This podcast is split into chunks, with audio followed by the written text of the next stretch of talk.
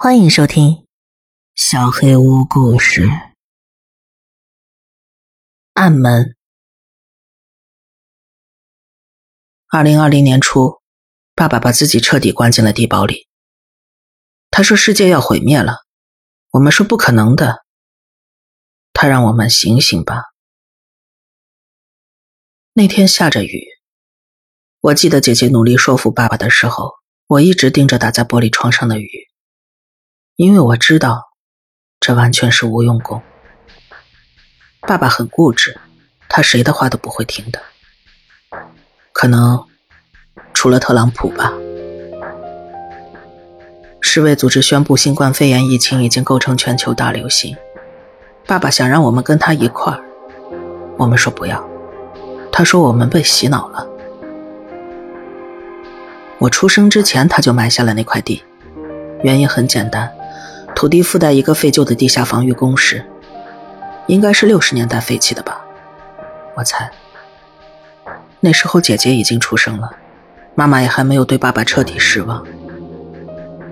我想象不出爸爸年轻的时候是什么样子的。妈妈说他是个绅士，但是他们结婚的时候实在太年轻了，三观甚至还没有成型。人会变的，爸爸当然也是。我整个童年对爸爸所有的记忆都发生在地堡里。我们周末会去看他，他一直在那儿，不停的翻新，不停的储备他认为生存必须的东西。我们阻止不了他。他不是最好的爸爸，连个好爸爸也算不上。但是每次离开他，我还是很难过。可他总是很兴奋，因为他觉得文明很快就要崩溃了。是啊，如果你把所有的时间都花在这件事上，不崩溃才怪了。那时候为了跟他保持联系，我们只好买了无线电台。他不相信手机这种东西，不过他也不怎么联系我们，一个月有一次吗？可能更少吧。上次他呼叫我们的时候，说是发现了一道暗门。他说要去看看那扇门通向哪里。那是三个月之前了。他不会有事吧？他身体不太好，我提醒过他了。我跟姐姐坐在车上，我们得亲自去看看了。面前的柏油路上翻滚着热浪，可能就是电台坏了，先别往坏处想。但是我也很担心。他说的那扇暗门，还有他当时的语气，很奇怪，我很难安下心来。不过，可能只是炎热和无尽的沙漠搅得我心烦意乱而已，我也说不清楚。到的时候天已经黑了，爸爸的卡车还停在原地，寒风裹着沙子拍打着他。我们打开手电筒，走到地堡上方的悬崖边。这扇金属大门是用来抵挡核爆的。还好我们有唯一一把备用钥匙，但是拿钥匙开门之前，爸在吗？我怕他以为我们是坏人，他可能会毫不犹豫的开枪。万一他看花眼了呢？天色很黑，一切都有可能。是我，杰克，伊芙琳也来了。爸，他应该听不见。爸，我要开门了。我上次来的时候才十七岁，当时他说穆斯林要终结我们的文明，在之前说是俄罗斯人，现在说是中国人。反正总是有人威胁他所热爱的自由，但是他从来没有真正的自由过。我正要打开门。姐姐抓住了我的手，呃，要不我们还是先报警吧。他不行，他会跟警察起冲突的。我推开那扇沉重的大门，一股腐臭味从黑暗中冲了出来，那是死亡的气味。我知道这个味道。那时候爸爸想要学打猎，虽然他最后放弃了。但还是把一头驯鹿的尸体放在这好几个礼拜。那时候我姐姐早就不来看他了。我没告诉姐姐这个味道让我想到了什么，她用衣服捂住了鼻子。我们走下旋转楼梯，每走一步楼梯都在吱嘎作响，随时都要散架了。我打开楼梯底部的电灯开关，什么都没发生，只有咔嗒声回响在通往生活区的走廊里。啊，他用那辆动感单车改造的电瓶已经没电了。那很可能他也不在了，可能是发电机坏了。不过，你还是在这儿等吧。万一……我拿手电筒照向前方，光线太弱，看不到走廊尽头。其实来这里的一路上，我觉得自己已经做好准备了。我很伤心。父母去世之后，那种永远治不好的空虚的伤心。但是我并不焦虑。而现在，另一种感觉袭上心头。当我凝视小时候时常跑过的黑暗走廊的时候，我害怕了。这种恐惧让我回想起童年时的梦魇，他们总是从黑暗中浮现出来。爬到我身上，在我卧室的天花板上投下各种奇形怪状的阴影。我不可能让你一个人进去，咱们一块儿。我们走进黑暗中，每走一步，恶臭都在加剧，溢入我的心跳。我很感激姐姐没有听我的。这个地堡比我想象中小很多。小太多了，我的记忆和现实的不对称让我感觉一切都很不对劲，就好像这个地堡只是一个模型，但不是的，只是我长大了。走廊尽头迎接我们的是联邦旗，安安静静的挂在混凝土墙上，旗子已经褪色了，手电筒一照，显得非常苍白，几乎像个幽灵一样。当然，从各个方面，它确实像个幽灵，一个历史悠久的幽灵，或者说是一具被复活的尸体，一种单纯的、令人憎恶的东西。他让我想起了爸爸。你肯定也想不通吧？他整天喊着自由，自由，却把世界上最反对自由的东西挂在墙上。他只想保护自己的自由。所以他给自己造了一座监狱。我移开手电筒，把旗子留在黑暗中。他肯定也没想通。我们走进起居室，里边堆满了垃圾和杂物，黏糊糊的地板上散落着空罐头和啤酒瓶。我们小心翼翼地绕过这些垃圾。奇怪，伊芙琳用手电筒指向那张小餐桌，你看。在我的大脑反应过来之前，头发竖了起来。桌子上摆着三份餐具，我一时失语，想要弄明白自己看到的画面。这谁跟他在一块儿？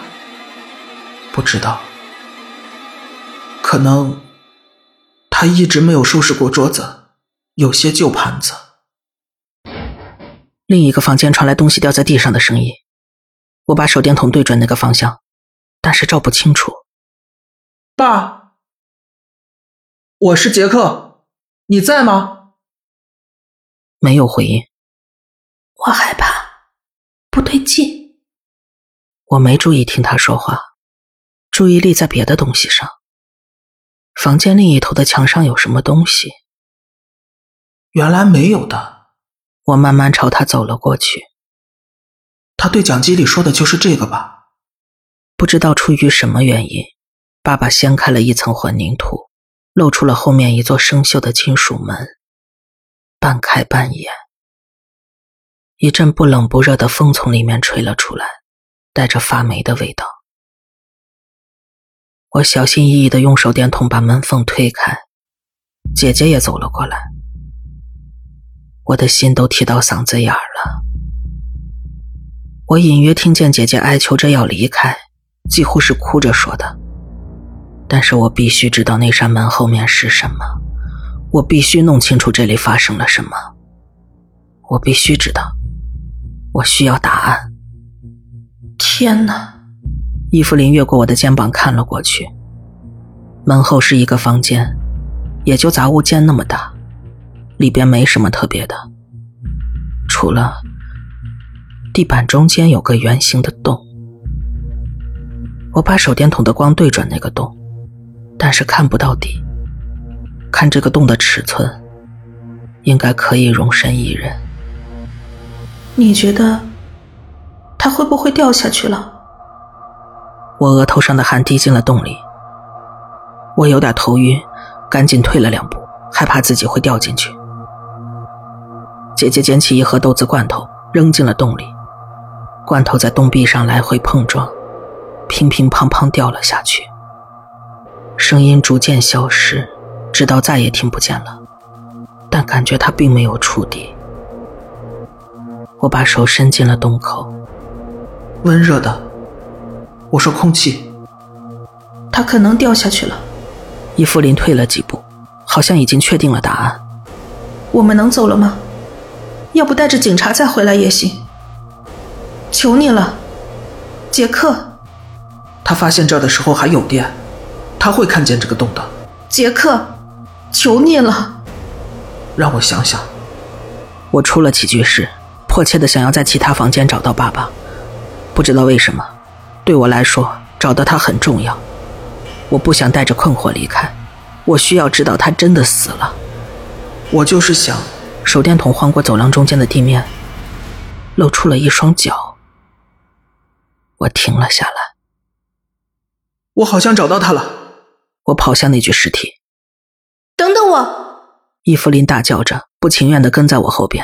她不想被单独留下。那不是爸爸。意识到这一点，是我直接叫出了声。我无法理解自己看到的一切。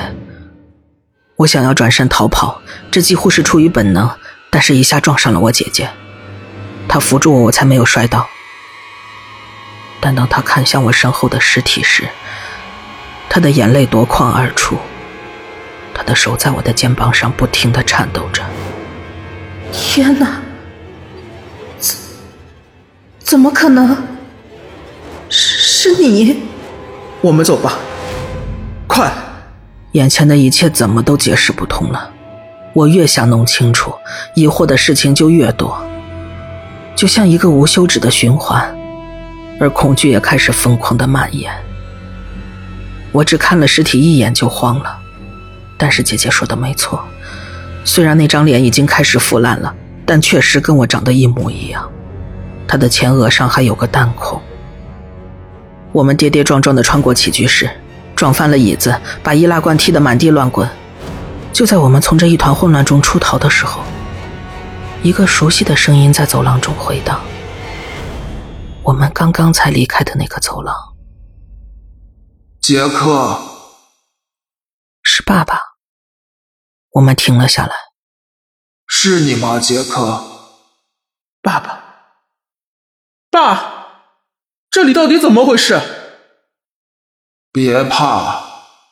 他的声音来自地堡的另一端，可能是储藏室里。我把那个混蛋给杀了，正中眉心。你快出来！我们得离开，这儿有问题。他不说话了。不对劲，我觉得那不是爸，出来呀！我动不了了，我被架子压住了。你得过来帮帮我，孩子。我转向姐姐，你上去吧，我得去把那个老混蛋拽出来。我们就在你后边，可以吗？动动脑子，杰克，想想他怎么压在架子下面我应该听完姐姐的话，但即使我们刚才看到了种种不可理喻的场面，我也还是没有仔细思考姐姐的建议。太牵强，太难以置信，无法穿透我基于现实层面的所有假设。不可能，就是没有可能。所以我跑回了走廊，边跑边让姐姐先上去，在上边等我们。爸，我来了。跨过那具长着我的脸的尸体时，我只是稍微放慢了速度。这可能只是个巧合。这个小偷碰巧跟我长得很像，毕竟那张脸已经开始腐烂了。显然那不是我。我觉得自己蠢到家了。我努力说服自己，这只是基于我童年对黑暗的恐惧。然后，就在我跑到走廊尽头一个生态厕所前时，我停了下来。我浑身颤抖，浑身瘫软。爸爸坐在马桶上，他的枪还挂在扣动扳机的手指上。他的大脑四溅在身后的墙上，膝盖上放着他的日记本，上面沾满了血。杰克，帮帮我！黑暗中传来爸爸的声音。我呆立在原地，恐惧和困惑困住了我，我什么反应都做不出来了。快点儿，杰克，快来帮帮我，孩子！我感觉自己的脑子在狂转，但是他什么指令都发不出来。我看着爸爸的尸体，从另一个方向传来他的呼救声，而我感受到的只有恐惧。我慢慢伸手去拿爸爸腿上的日记。抓住他，希望他能告诉我一些真相。我刚要打开，某处传来伊芙琳的尖叫声，我想都没想就跑了过去，跳过那具尸体。我不是说让你……然后发现他在起居室的角落里看着什么。你没事吧？怎么了？豆大的泪珠挂在他的脸上。这是……是我。角落里趴着的，是他赤裸的尸体，头扭成不可思议的角度，脖子肯定断了。我不理解，但是肯定有邪恶的东西。爸爸在厕所里开枪自杀了，看上去很长时间了，但是他刚才还在不停的喊救命。我们得走了，快！我们以最快的速度开车离开了地堡，留下了那个不停喊着救命的东西。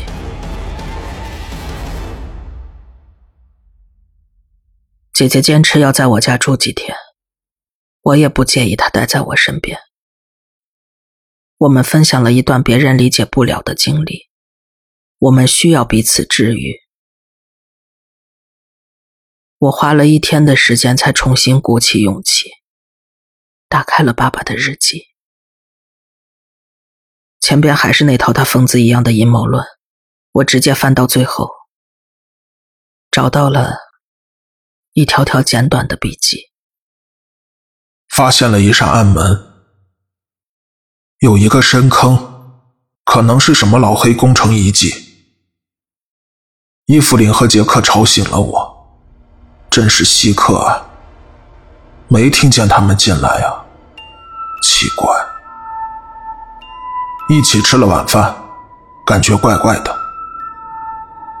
不是他们俩，他们想让我……这里看不清了。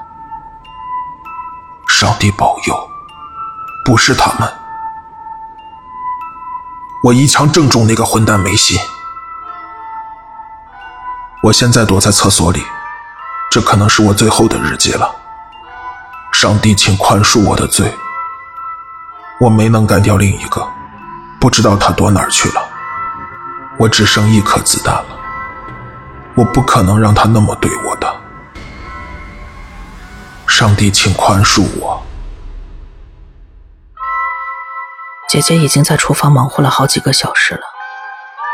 门外传来她的声音：“你过来一下，我给你看样东西。”